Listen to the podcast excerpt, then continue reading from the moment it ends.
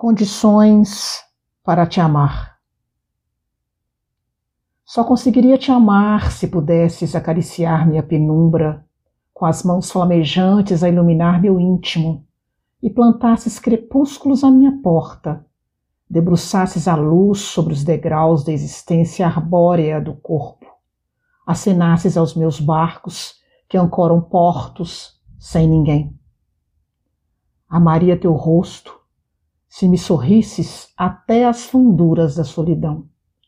Precipitasses teu desejo molhado de tinta nos instantes umedecidos pela bruma matinal com a palavra seiva, sem definições ou constantes arguições, sem necessidades ilegítimas e pedintes, ou mesmo sem o rosto de vítima de um Van Gogh enlouquecido.